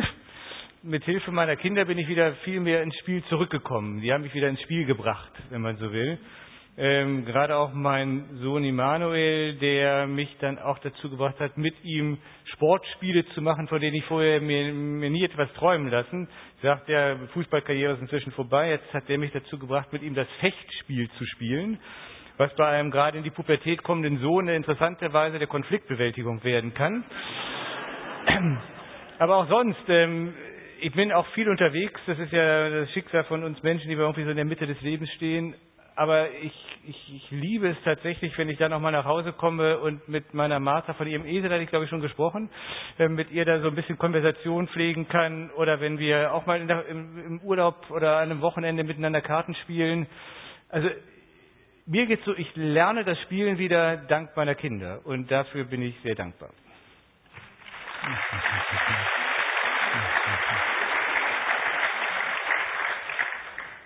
So, meine Damen und Herren, for me, time is over. Deswegen bleibt der Ball auch hier. Jetzt sagen wir, jetzt sind Sie noch zehn Minuten dran. Stichwort bitte. Einfach. Stichwort, nur Stichwort.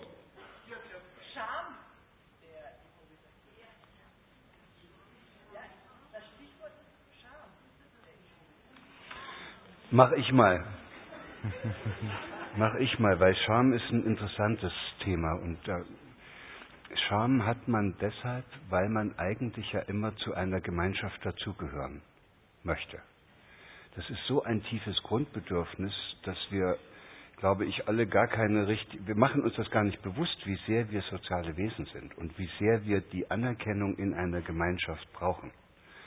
Und in dem Augenblick, wo uns etwas passiert vor anderen, was diese, diese Zugehörigkeit und Verbundenheit mit dieser Gemeinschaft in Frage stellt, muss es ein ganz starkes Signal in uns geben. Das hat ein bisschen was mit Angst zu tun, aber in diesem sozialen Kontext äh, hat es noch eine andere Färbung, weil es sich ja nur auf diese Angst bezieht, dass man sich innerhalb dieser Gemeinschaft, äh, dass man da diese Verbundenheit verliert und da entsteht ein ganz spezifisches Gefühl und das nennen wir dann Scham.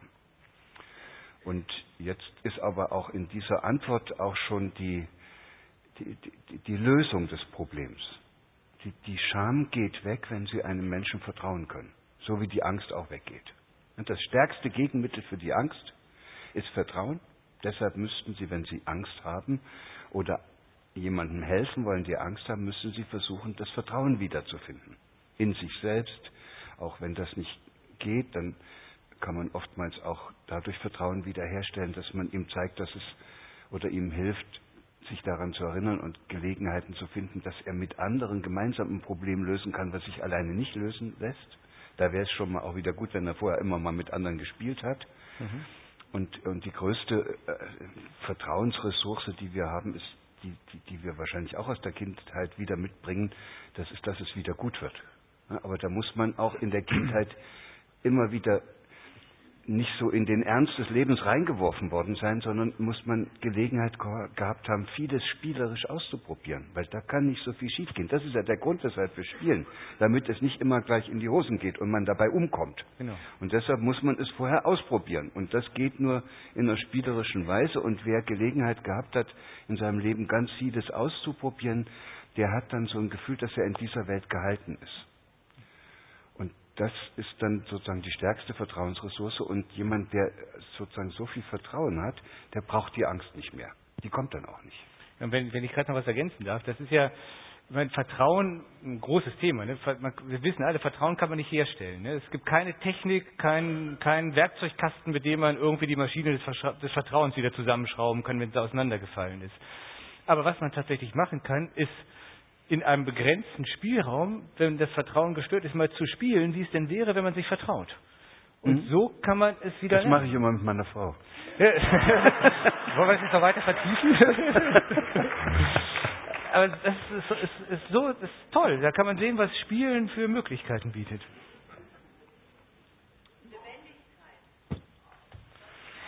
Lebendigkeit. Wir haben ein Kapitel in dem Buch, das heißt Inseln der Lebendigkeit. Und da geht es eben darum, darzustellen, in welchem Maße uns das Spielen tatsächlich in die Lebendigkeit führen kann. Und da sind wir gerade bei dem, was wir eben hatten. Ja? Wir können ja im Spiel eben all die ungenutzten, die schlafenden Anlagen in uns, die wir noch nicht zur Entfaltung haben, eben in diesem geschützten Raum des Spieles Bestimmte Spielzeit, bestimmter Spielort, vielleicht noch ein Regelwerk, was uns dabei unterstützt und hilft. Wir können es alles ausprobieren. Ja? Wir können eben auch mal, jetzt ich hier so als normalerweise freundlicher Philosoph, auf dem Fechtparkett mal den Krieger rauslassen. Ja?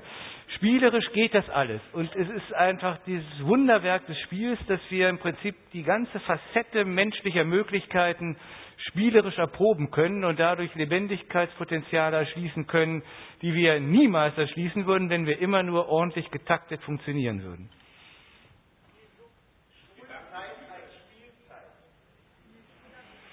Schulzeit als Spielzeit ist natürlich eine tolle Nummer. Das ist das, was, das ist das, was meine Frau schon seit Jahren gesagt hat. Als ich mich da in diese Schuldebatten eingemischt habe, hat die gesagt, lass das doch alles sein. Das, am Ende wird es darauf hinauslaufen, dass der kind, die Zeit des Kindergartens bis zur zwölften Klasse erweitert wird. Weil darauf kommt es eigentlich an. Und jetzt halten Sie sich fest, wissen Sie, wie die neueste Nachricht aus Finnland aussieht? Schulfächer abgeschafft. Was machen die denn dann? Wenn, wenn, Schulfächer keine Rolle mehr spielen, dann erschließen sie sich gemeinsam das Wissen dieser Welt in einem Ort, der dafür da ist, aber der nicht durch solche engen Vorgaben zu einem, zu einem Ort der Unlust und, der, und, und der, des Verderbs der Spielfreude gemacht wird. Das heißt, da sind wir wieder auf einem ganz anderen. Mhm. Also auf den ersten Blick würde man sagen, Kindergarten bis zur zwölften Klasse ist ein bisschen doof, aber wenn man es genauer betrachtet, wenn man Gelegenheit hätte, sich das Wissen dieser Welt auf so eine spielerische und freie und unbekümmerte Art und Weise anzueignen, dann würde ja auch keiner in seiner Lernlust verletzt. Das ist doch etwas, was wir uns wirklich fragen müssen. Kinder kommen mit einer unglaublichen Lust am Lernen zur Welt die gehen auch noch mit der Lust am Lernen in die Schule und dann ist es nach ein paar Jahren weg. Da, da muss man sich doch fragen, woran das liegt. Ich kann nur sagen, am Hirn liegt es nicht.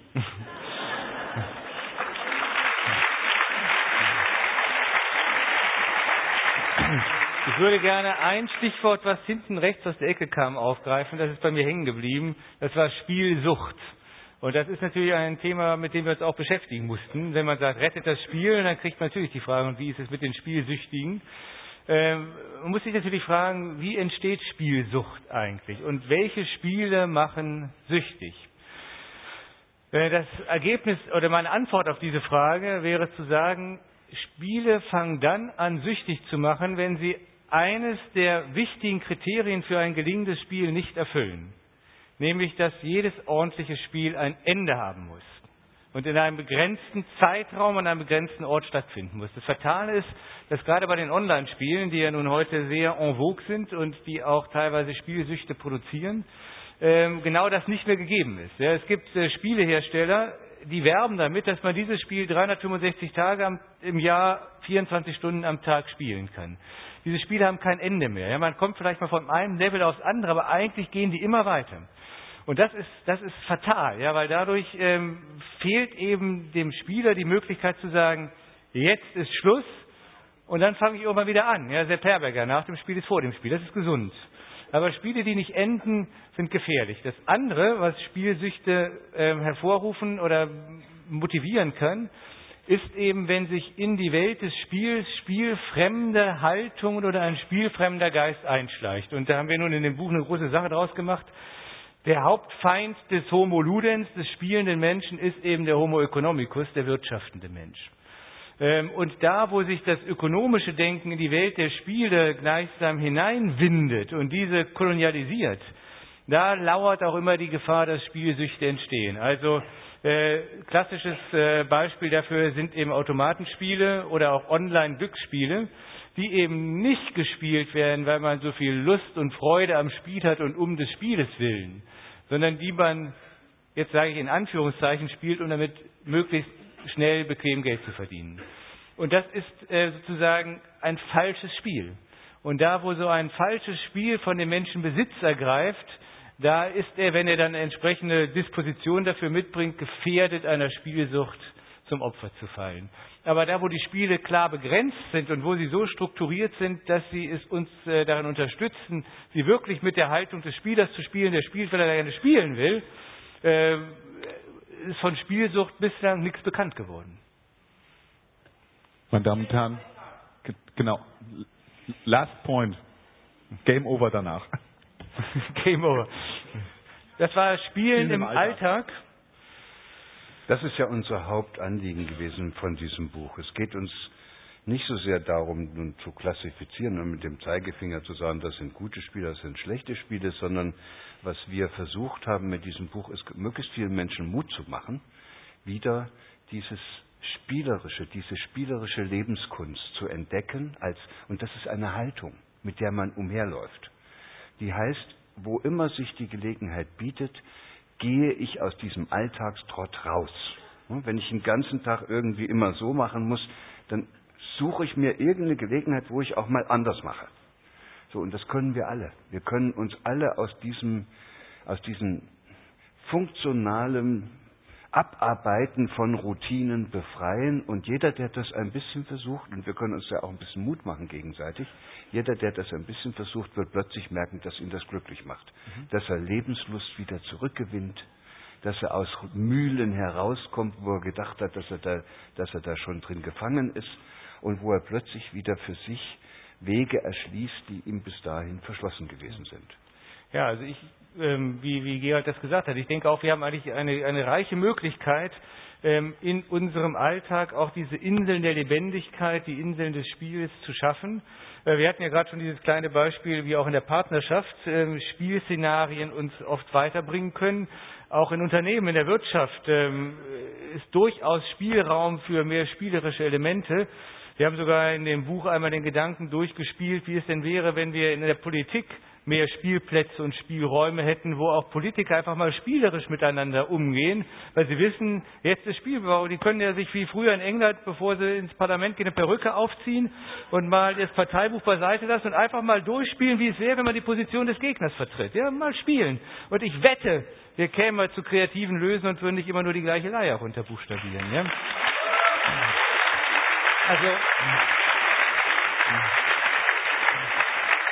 ich glaube, es, es, gibt wirklich auch im Alltag noch unendlich viel Spielraum für, für ein Erproben dieser spielerischen Grundhaltung. Und ähm, ich würde einfach sagen, wir sollten es mit dem alten Platon halten, dem Großmeister meiner philosophischen Zunft, der schon vor 2500 Jahren sagte, der Mensch könne sein Leben nicht besser verbringen, denn als eine unablässige Folge der schönsten Spiele zu Ehren der Götter.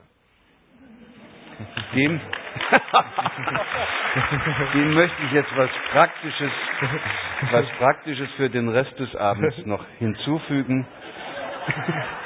Lassen Sie doch einfach mal, probieren Sie doch einfach mal aus, spielerisch, wie das ist, wenn Sie nachher, wenn Sie rausgehen, irgendeinen Menschen, der Ihnen da begegnet und den Sie gar nicht kennen, anlächeln. Es könnte sein, dass sich das Göttliche zeigt. Vielen Dank.